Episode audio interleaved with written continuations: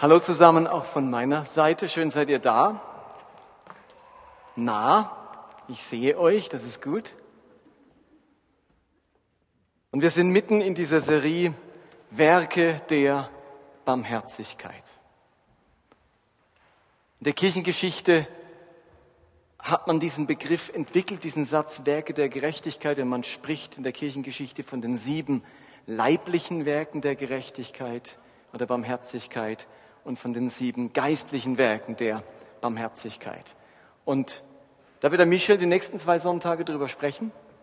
Ich greife heute ein Thema auf, das mich auch persönlich sehr beschäftigt und unbedingt da hineingehört, nämlich das Thema Großzügigkeit und Genügsamkeit.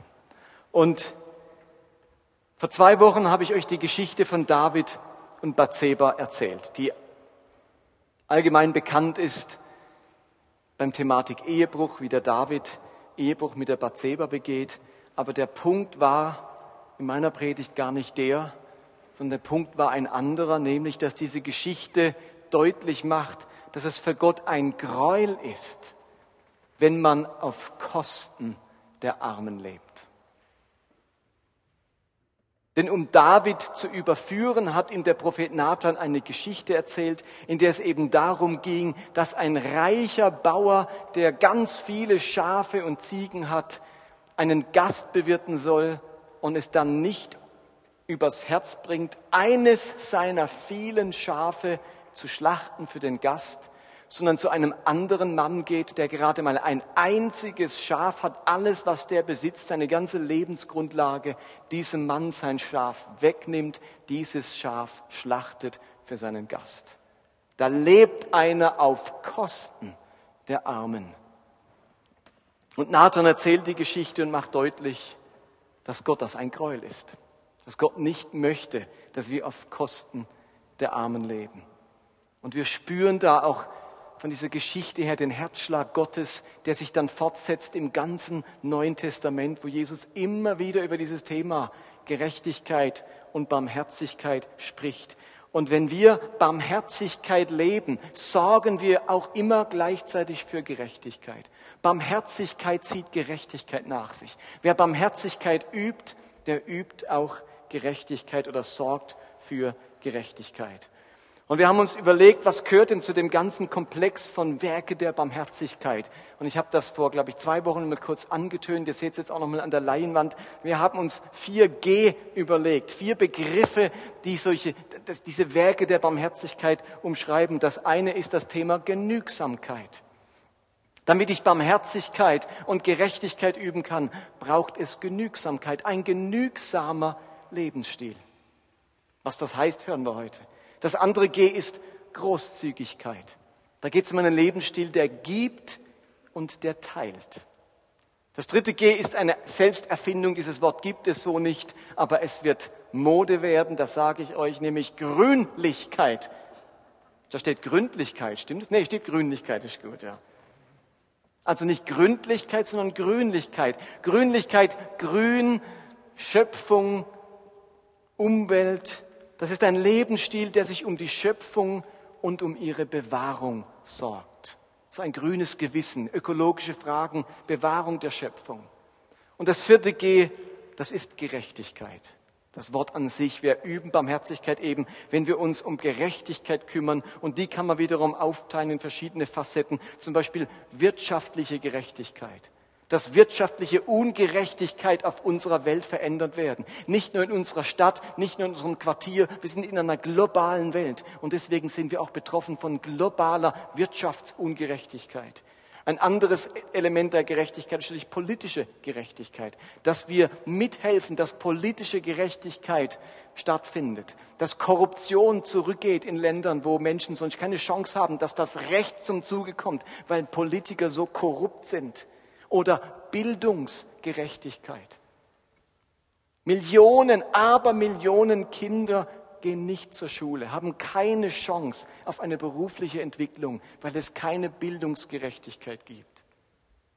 Und zu guter Letzt juristische Gerechtigkeit. Jesus sagt, selbst wer einer ich war gefangen und ihr habt mich besucht. Also für ein gerechtes Strafsystem zu sorgen, dass nicht Menschen ohne Verhandlung, ohne Prozess und so weiter, ohne Zeugen einfach verhaftet werden, bloß weil sie vielleicht nicht ins politische Bild passen. Das sind alles Elemente von Gerechtigkeit. Die sind relevant für uns, wenn wir uns um Gerechtigkeit kümmern wollen. Und ich möchte euch einfach mitgeben, dass dieses Thema Werke der Barmherzigkeit, diese vier Elemente Themen unserer Jüngerschaft sind. Das sind nicht Themen, wo man sagt, ach, da kann man sich auch mal damit beschäftigen, wenn man nichts Besseres zu tun hat. Ihr Lieben, es, man hat nichts Besseres zu tun als diese Themen. Das sind zentrale Jüngerschaftsthemen, über die Jesus immer und immer wieder spricht. Er sagt so oft etwas zum Thema Reichtum und Armut, wie schwer es die Reichen haben, Teil seines Reiches zu werden und wie Gott auf der Seite der Armen steht und wie er Menschen kritisiert, wenn sie mit den Armen kein Erbarmen haben. Und er kann die Geschichte vom barmherzigen Samariter erzählen, dass der Priester und den Levit die alles hochreligiöse Menschen sind und gerade vom Tempel kommen und vielleicht noch ein Anbetungslied auf den Lippen trällern, dass die an einem Verletzten vorbeigehen, einen Umweg machen, um ihm nicht zu helfen. Und Jesus sagt, die haben nun alles falsch gemacht. Und dann kommt ein Samariter, der das Falsche glaubt, der verdächtig war. Und das ist der Gerechte. Warum? Weil er barmherzig war. Weil er einem Schwachen und Armen und Verletzten beigestanden ist. Und ich merke ganz persönlich, wie mich nun schon länger, schon mehrere Jahre dieses Thema ungeheuer herausfordert. Es ist eines meiner größten Themen in meinem Leben, wo ich merke, dass da lässt mich Gott nicht und wo ich ständig merke, wie ich an dem Thema auch versage, wie ich dem Thema nicht wirklich gerecht werde. Und ich ringe darum, dass meine Jüngerschaft auf diesem Gebiet zunimmt und wächst. Und ich möchte auch, euch auch hier mit auf diese Reise nehmen. Und deswegen fangen wir an mit dem Thema Genügsamkeit.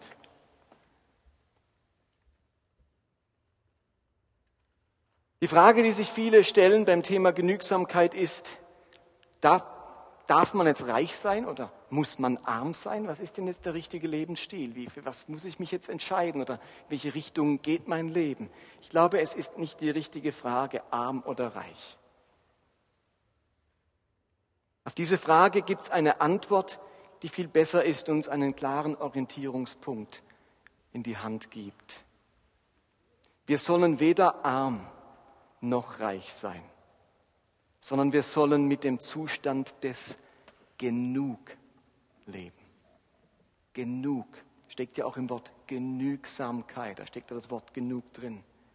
Gerecht, Genügsamkeit hat ganz viel mit dem Prinzip des Genug zu tun. Genügsam zu sein heißt, genug zu haben, aber auch nicht mehr als genug und nicht weniger als genug.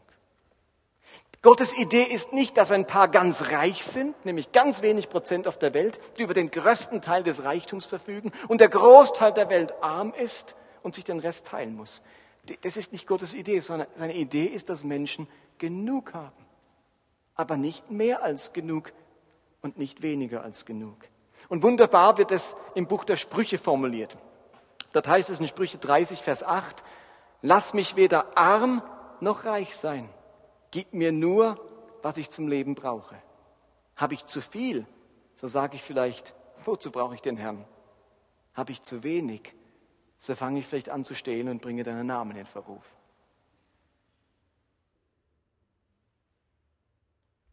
Und wir spüren das doch alle in uns, dass Glaube schwer fällt, wenn man so viel hat. Weil man eben, wie der hier sagt, eigentlich brauche ich Gott nicht. Ich brauche ihn nicht für mein täglich Brot. Ich habe eine Arbeit, ich habe eine Krankenversicherung, ich habe eine Haftpflicht, ich habe eine Rente, wenn ich mal älter bin. Das sind ja alles wunderbare Errungenschaften. Wir leben auf einem Niveau, wo das Glauben gar nicht mehr so dringend notwendig ist. Und deswegen kann es im Jakobusbrief auch heißen, dass Gott die Armen im Glauben reich gemacht hat. Denn wenn ich nichts habe, bin ich vielmehr darauf angewiesen, Gott zu vertrauen, dass er mich versorgt. Dieses Prinzip der Genügsamkeit, also genug zu haben, nicht mehr und nicht weniger als genug, das finden wir immer wieder in der Bibel formuliert. Und es gibt eine schöne Geschichte oder Stelle im Alten Testament, die das auch zum Ausdruck bringt, dass es Gott darauf ankommt, dass niemand zu viel und niemand zu wenig hat. Es geht ihm um dieses Genug. Und zwar in der Wüstenwanderung der Israeliten in Exodus 16 steht, und so machten es die Israeliten dann auch. Sie sammelten von der Speise ein, dem sogenannten Manna, die einen viel, die anderen wenig. Als sie es jedoch abmaßen, hatten diejenigen, die viel gesammelt hatten, nicht zu viel und diejenigen, die nur wenig gesammelt hatten, fehlte nichts. Jeder hatte genau so viel gesammelt, wie er brauchte. Das ist die Idee Gottes, dieses Prinzip.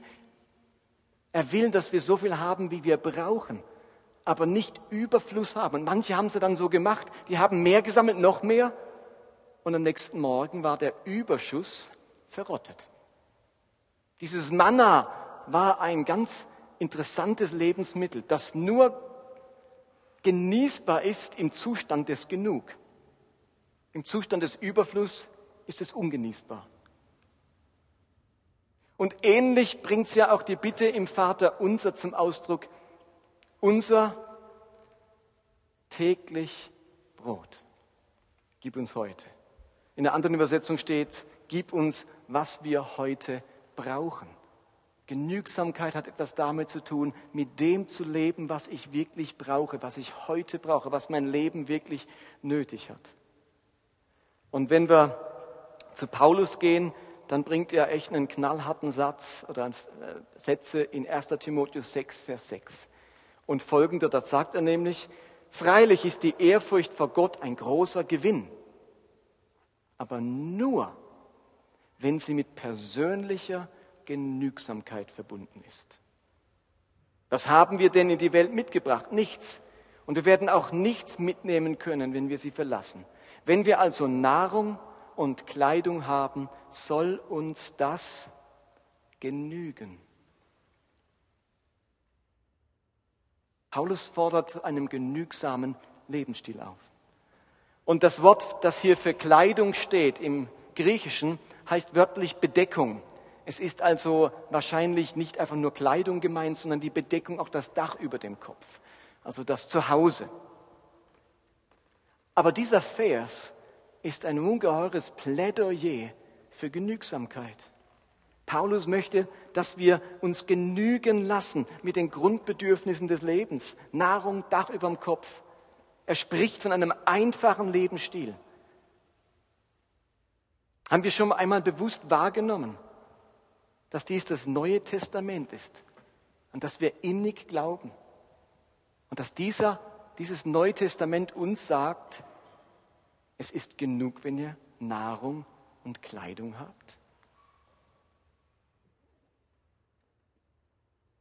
Und Jesus wiederholt das in seinen Gleichnissen und in seinen Geschichten auch immer wieder.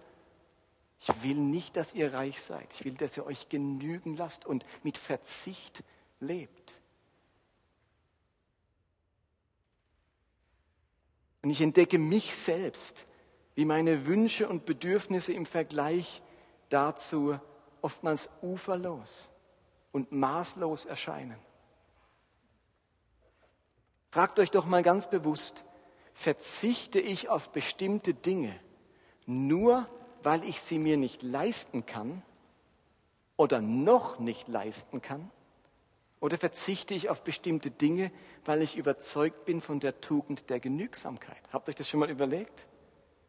Verzichte ich auf Dinge nur, weil ich sie mir nicht leisten kann oder noch nicht leisten und arrangiere mich dann damit? Oder verzichte ich auch auf Dinge, die ich mir leisten könnte, aufgrund der Tugend der Genügsamkeit? Ist mein inneres Argument, etwas nicht zu kaufen, immer nur, das kann ich mir nicht leisten? Oder ist mein inneres Argument auch, dieser Besitz, der gehört sich nicht. Dieser Besitz ist zu viel. Hier möchte ich ganz bewusst auf etwas verzichten, das ich mir eigentlich leisten könnte. Unsere Bibel, unser Rabbi propagiert einen genügsamen Lebensstil. Und das sollte uns zum Nachdenken bringen. Im Hebräerbrief steht, Hängt euer Herz nicht ans Geld und begnügt euch mit dem, was ihr habt. Denn Gott hat gesagt, ich werde dich nie verlassen und dich nicht im Stich lassen. Und da merken wir, dass Genügsamkeit ganz viel zu tun hat mit Gottvertrauen. Also ich schaffe es, genügsam zu sein, zu verzichten, mit weniger auszukommen, weil ich eines weiß, Gott wird mich nicht im Stich lassen. Unsere Angst ist ja sofort, wenn ich das nicht ergreife, wenn ich das nicht kaufe, dann komme ich zu kurz, dann fehlt mir etwas. Also die Werbung erzeugt in uns ja dieses Gefühl, dass uns etwas fehlt, wenn wir etwas nicht kaufen, das wir bisher nicht brauchten. Habt ihr ja sicher auch schon gemerkt.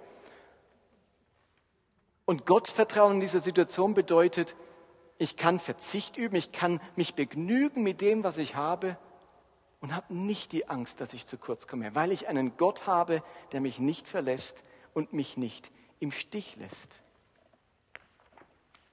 Was heißt das jetzt konkret? Was ist denn jetzt genug? Wann hat man denn genug? Und ich dachte, dass jetzt jeder kurz sagt, was er alles so hat, und dann entscheiden wir gemeinsam, ob das genug oder zu viel ist.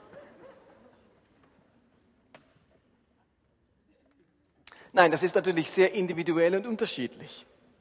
Ich glaube, da gibt es kein allgemeines Genug. Genug ist in der Schweiz etwas anderes wie in Äthiopien. Und wenn Paulus schreibt, dass es uns genügen soll, Kleidung und Nahrung zu haben, dann müssen wir uns überlegen, was heißt das heute? In einer ganz anderen Welt. Es wäre zu einfach, wenn man aus dieser Stelle ableiten möchte, dass man tatsächlich nur ein Dach über dem Kopf, Kleidung und Nahrung besitzen darf. Zur Kleidung gehört bei uns auch eine Waschmaschine. Wir können nicht zum nächsten Fluss ein Waschpulver und dann wird uns sofort der Gemeinderat aufs Dach steigen. Also zu uns, für uns gehört, zu uns, bei uns gehört zur Kleidung auch die Waschmaschine. Und wenn man eine Waschmaschine hat, braucht man auch Strom. Sei denn, die Frau wäscht und der Mann strampelt mit dem Velo nebendran, mit dem Dynamo und betreibt die Waschmaschine. Also dann braucht man eben auch Strom. Und man braucht auch ein Bügeleisen und einen Wäscheschrank, Kleiderschrank. Aber natürlich stellt sich die Frage, wann habe ich zum Beispiel genug Kleider? Müssen es Designerkleider sein? Wie viel Paar Schuhe sind genug? Wie viel Hemden brauche ich wirklich? Und ging es nicht auch mal vom Secondhand? Und wer Nahrung hat, der braucht bei uns auch einen Kühlschrank und eine Küche. Er braucht Besteck und Teller, einen Tisch und Stühle. Also natürlich gehört zu Nahrung und Kleidung etwas mehr als nur Nahrung und Kleidung. Aber wie kann ich denn jetzt herausfinden, was für mich genug ist? Wie viel ist genug? Und ich glaube, da hilft uns das Bild des sogenannten geschlossenen Genugkreises. Der geschlossene Genugkreis, der sieht man jetzt hier leider relativ schlecht auf der Folie, ist nämlich beide offen. Also der offene ist offen und der geschlossene, eigentlich ist das jetzt grau und der ist geschlossen. Es tut mir leid, ich habe das vorher nicht gesehen, wie das wirkt. Ähm, also der rechte ist geschlossen und der linke ist offen.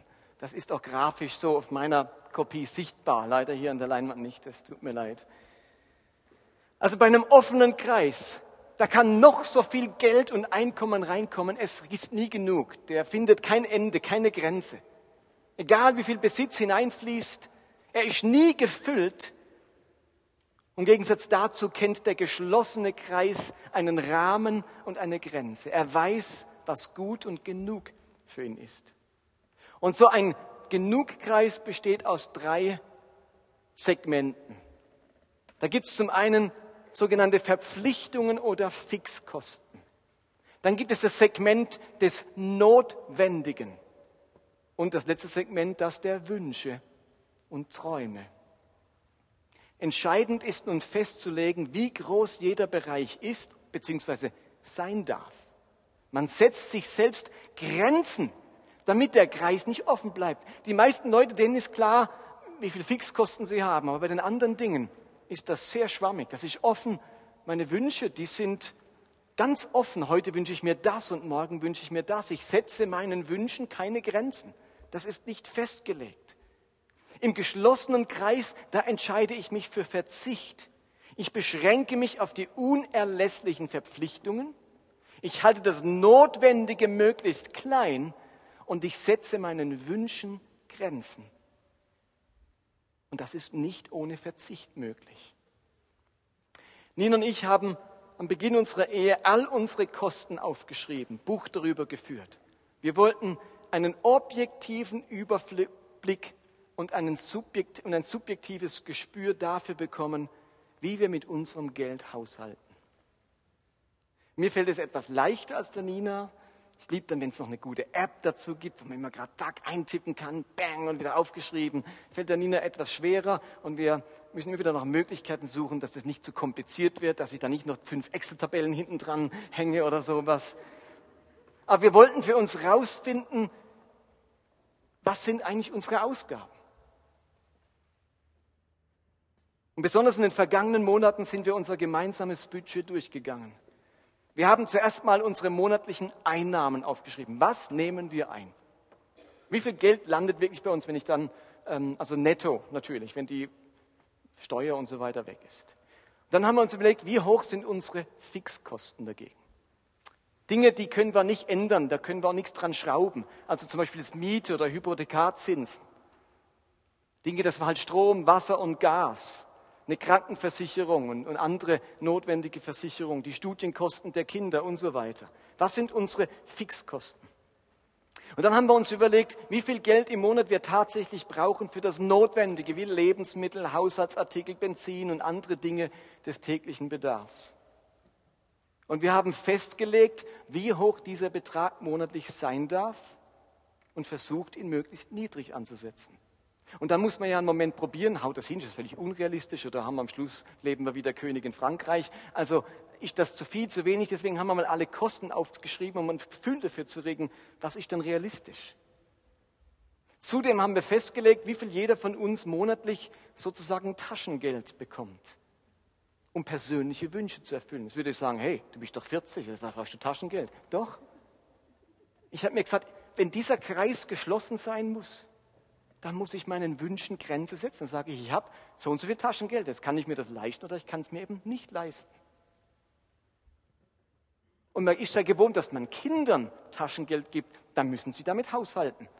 Und dann wollen sie mit dem Taschengeld sich das Playmobil kaufen und auf der Messe fünfmal mit der Bahn fahren und diesen jenes. Und dann merkt man, ups, am dritten des Monats ist das Geld schon aufgebraucht.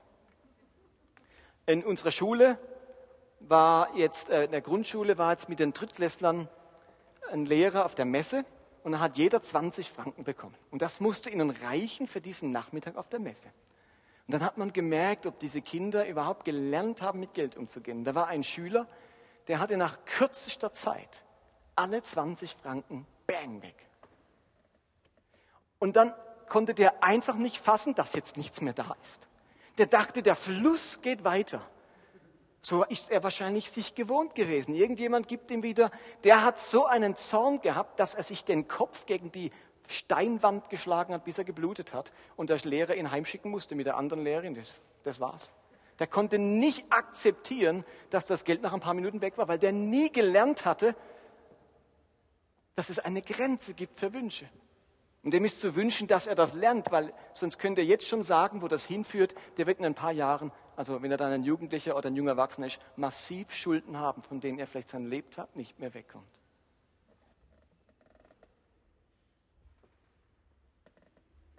Also Taschengeld, Geld, das uns frei zur Verfügung steht für Konsum.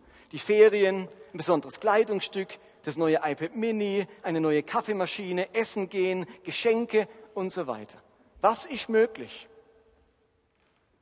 Und dieses Geld muss ausreichen. Vielleicht muss man eine ganze Weile auf einen Wunsch sparen, weil unser Kreis geschlossen ist. Und auf bestimmte Wünsche muss man eben vielleicht ganz verzichten.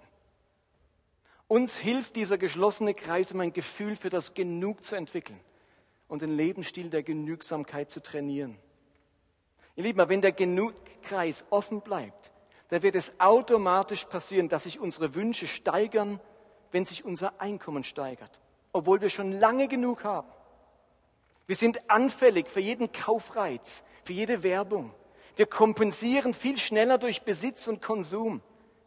Verzicht wird nicht trainiert und entwickelt und es wird keine geistliche Übung daraus. Und ihr Lieben, ich muss zugeben, dass mir das nicht einfach fällt. Mir ist Genügsamkeit seltsamerweise nicht in die Wiege gelegt. Nina und ich sind beide zur Sparsamkeit erzogen worden. Und ich merke bei mir, dass das eher nicht zur Genügsamkeit geführt hat, sondern zu mangelnder Großzügigkeit. Versteht ihr das? Interessanterweise hat Erziehung zur Sparsamkeit mich nicht genügsam gemacht, sondern verhindert Großzügigkeit. Sparsamkeit macht nicht automatisch genügsam, sondern oftmals nur geizig. Und darum lasst mich noch ein paar Worte zum Thema Großzügigkeit sagen.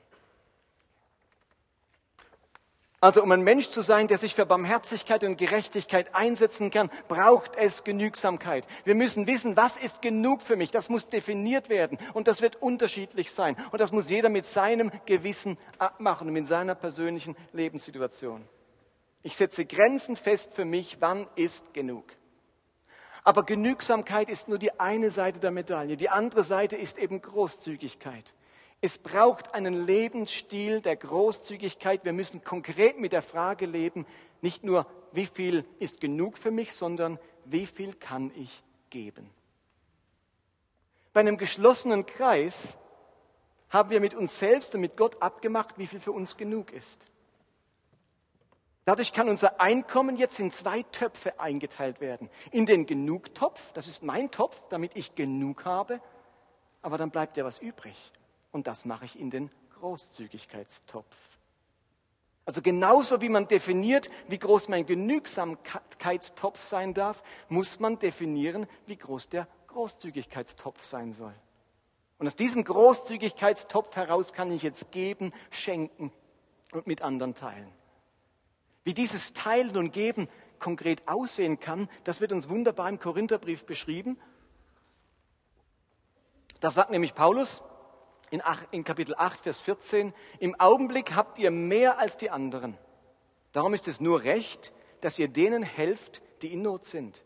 Wenn dann einmal ihr in Not seid und sie mehr haben als ihr, sollen sie euch helfen. So kommt es zu einem Ausgleich zwischen, zwischen euch.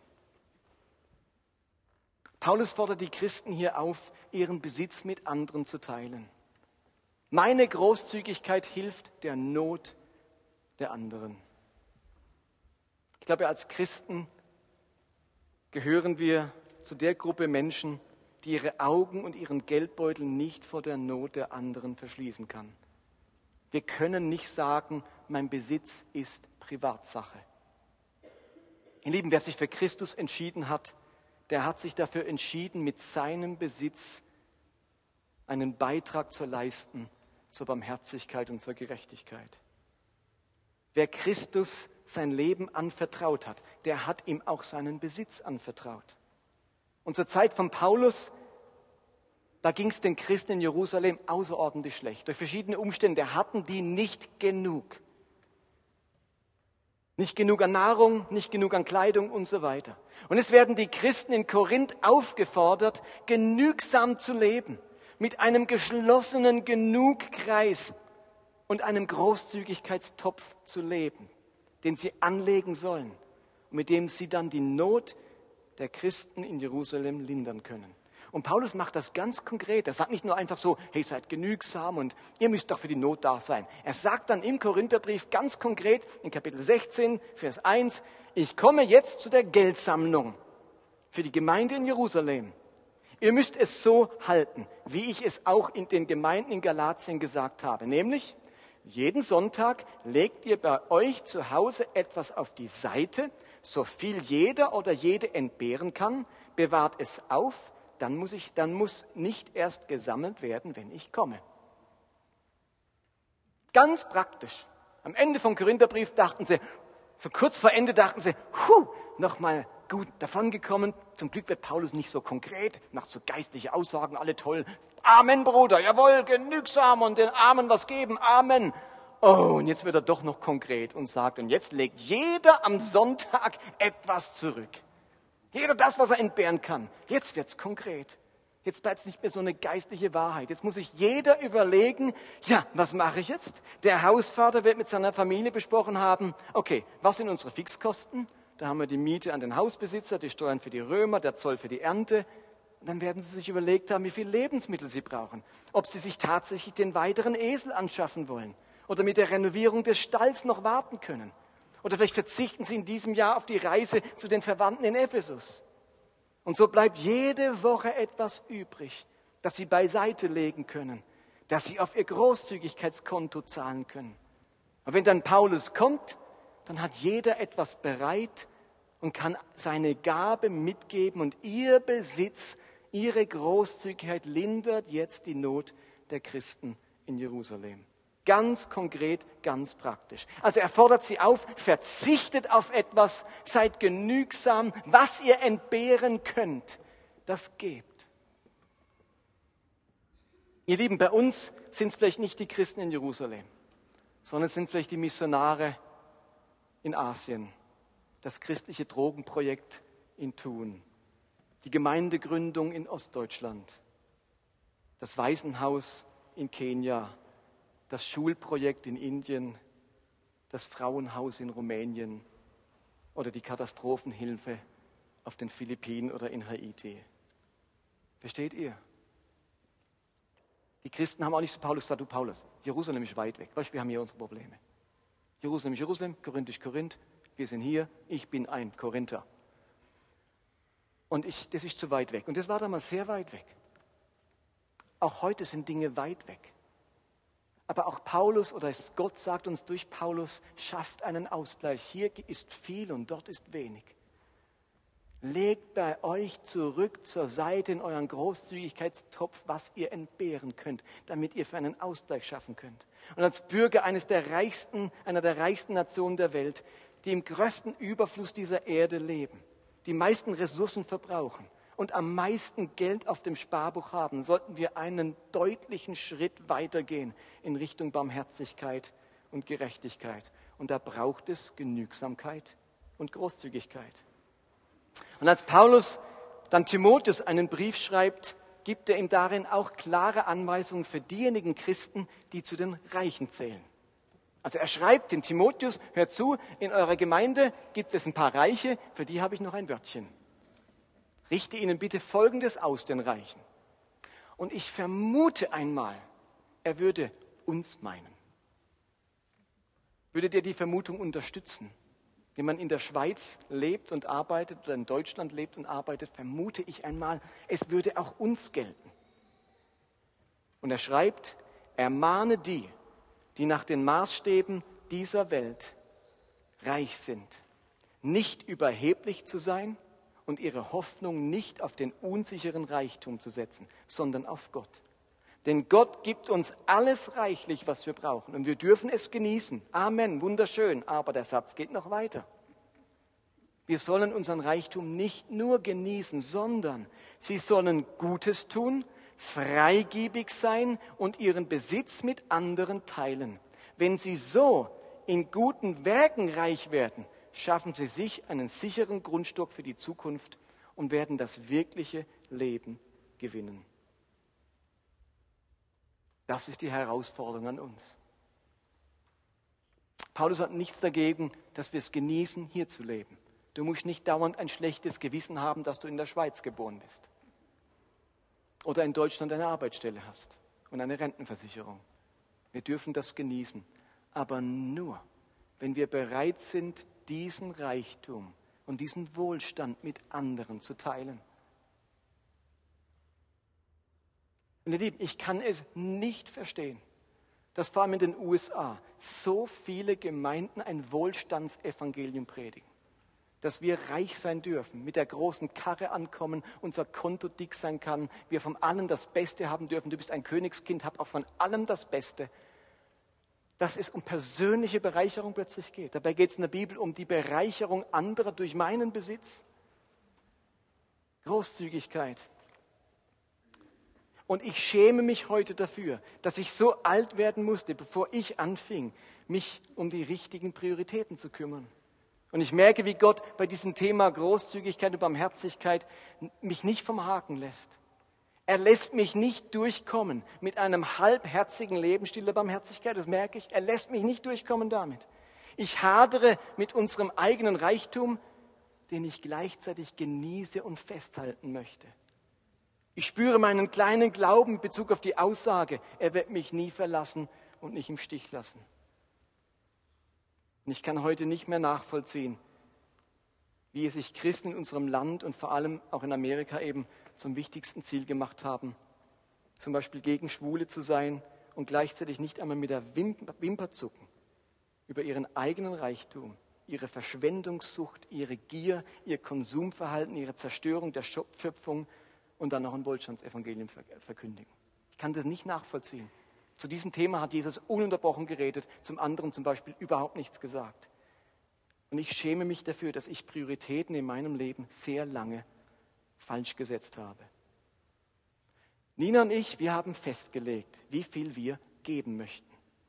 Wir haben uns bewusst auf die Suche nach verschiedenen Projekten gemacht. Wir haben uns mit verschiedenen Personen getroffen, ganz persönlich, und kennengelernt, was, was, was gibt es für eine Arbeit irgendwo auf der Welt, in der dritten Welt, Freunde von uns, wo können wir einen Beitrag leisten? Und da haben wir gesagt, eines unserer Projekte ist unsere Gemeinde. Hier wollen wir großzügig sein und zehn Prozent unseres Einkommens geben. Daneben möchte ich aber auch die Idee eines Großzügigkeitstopfes beherzigen. Wir definieren, wie viel Geld wir übrig haben, wenn wir mit einem geschlossenen Genugkreis leben und können dann den Rest, das Geld, das wir übrig haben, in diesen Topf geben, aus dem wir jetzt großzügig sein können, notlindern. Uns hängt natürlich von unserem Leben, von unserer Lebenssituation ab, ob wir in diesen Großzügigkeitstopf viel oder wenig einbezahlen können. Aber überlegt euch das doch mal. Vielleicht gebt ihr noch nicht mal den Zehnten. Dann wäre das der allererste Schritt. Zehn Prozent gehören Gott, da muss man gar nicht diskutieren. Und wenn man sie nicht gibt, beraubt man Gott, sagt die Bibel an vielen Stellen. Aber das ist ja noch nicht alles. Die Idee der Bibel ist nicht, gib zehn Prozent und den Rest hau auf den Kopf. Sondern die Idee ist, lebe genügsam. Also ich definiere nochmal, was brauche ich und das, was ich übrig habe, gebe ich. Und zwar 10 Prozent gebe ich jetzt in, zum Beispiel in die Gemeinde. Und wenn sich unser Einkommen dann schmälert, ist die logische Konsequenz nicht automatisch, dass auch mein Großzügigkeitstopf kleiner wird oder weniger gespeist wird, sondern es ist auch durchaus möglich, dass sich unser Taschengeld verkleinert oder der Bereich des Notwendigen reduziert wird. Da wird es ganz persönlich. Unser Buchhalter, eine externe Firma, hat sich dieses Jahr verrechnet, was unseren Lohn anbetrifft. Und wir bekamen die, ich bekam die gute Nachricht letzte Woche, dass wir über 1000 Franken zu wenig bekommen haben. Da wurde zu viel Pensionskasse abgezogen. Und im ersten Moment dachte ich, yeah, über 1000 Franken. Was machen wir, Schätzelchen?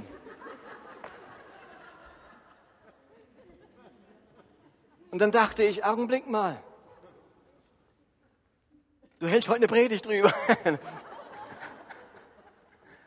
Augenblick mal. Heißt das, ich mein Kreis offen und ich bin offen für jeden Wunsch. Was mache ich mit 1000 Franken, Schatz? Du 500, ich 500. Und dann wurde uns wie bewusst, hey, gar keine Frage, was wir mit dem Geld machen. Das wollen wir gar nicht. Tu es gleich nach, auf die Philippinen überweisen. Ich habe doch mehr als genug eben. Ganz oft mehr als genug. Jetzt soll ich noch mehr haben, wo ich jetzt schon mehr als genug habe. Ich möchte mich in Verzicht üben. Das ist meine Jüngerschaftsaufgabe. Da bin ich schlecht drin. Das muss ich trainieren. Und ich trainiere es nicht, indem ich mit weiteren tausend Franken, mit denen ich gar nicht gerechnet habe, wieder etwas von meinen Wünschen erfülle. Ich muss Verzicht trainieren, weil ich das nicht gut kann. Und deswegen haben wir gesagt, das geht jetzt zum Beispiel auf die Philippinen. Ihr Lieben, ich kenne nicht eure persönliche Lebenssituation. Aber ich bitte jeden von uns, sich Folgendes zu überlegen. Überlegt euch das im Lauf der nächsten Tage oder der nächsten Wochen oder Monate. Wie sieht dein geschlossener Genugkreis konkret aus? Lieben, konkrete Zahlen. Wie viel Einnahmen hast du? Wie viel Ausgaben an Fixkosten, an Notwendigen und an Wünschen? Und die andere Frage ist, wie viel machst du in deinen Großzügigkeitstopf? Gibt es denn überhaupt konkrete Zahlen? Wie viel möchtest du in Zukunft geben und teilen? Wo könntest du anfangen zu verzichten, um diesen Betrag sogar zu vergrößern? Und einige von euch werden sagen, mein letzter Gedanke, bei euch fängt es vielleicht gar nicht mit Zahlen an, sondern mit eurem Herzen. Ich glaube, dass einige von uns heute Abend Gott ihr Herz hinhalten müssen, damit sie überhaupt in die Lage versetzt werden, mit dem Prinzip des Genug zu leben und Großzügigkeit zu entwickeln. Mutter Teresa sagte, die Armut wurde nicht von Gott erschaffen. Das haben wir hervorgebracht, ich und du mit unserem Egoismus. Es ist meine Erfahrung, dass sich in den meisten Menschen und Christen ein innerer Widerstand regt, wenn man verzichten soll, seinen Besitz teilen soll, mit weniger leben soll und sich genügen zu lassen. Bei mir ist das so. Und ich muss diese dunkle Seite meines Charakters, ihr Lieben, den die Bibel Sünde und Egoismus nennt, Gott immer wieder hinhalten. Ich muss mich immer wieder ermahnen, barmherzig und mitleidig zu sein. Ich muss mich ganz bewusst dagegen wehren, zu richten, zu urteilen und gesetzlich zu sein. Denn sonst ist mein Herz nicht weich genug, um die guten Werke zu tun, die die Barmherzigkeit Gottes von mir verlangt.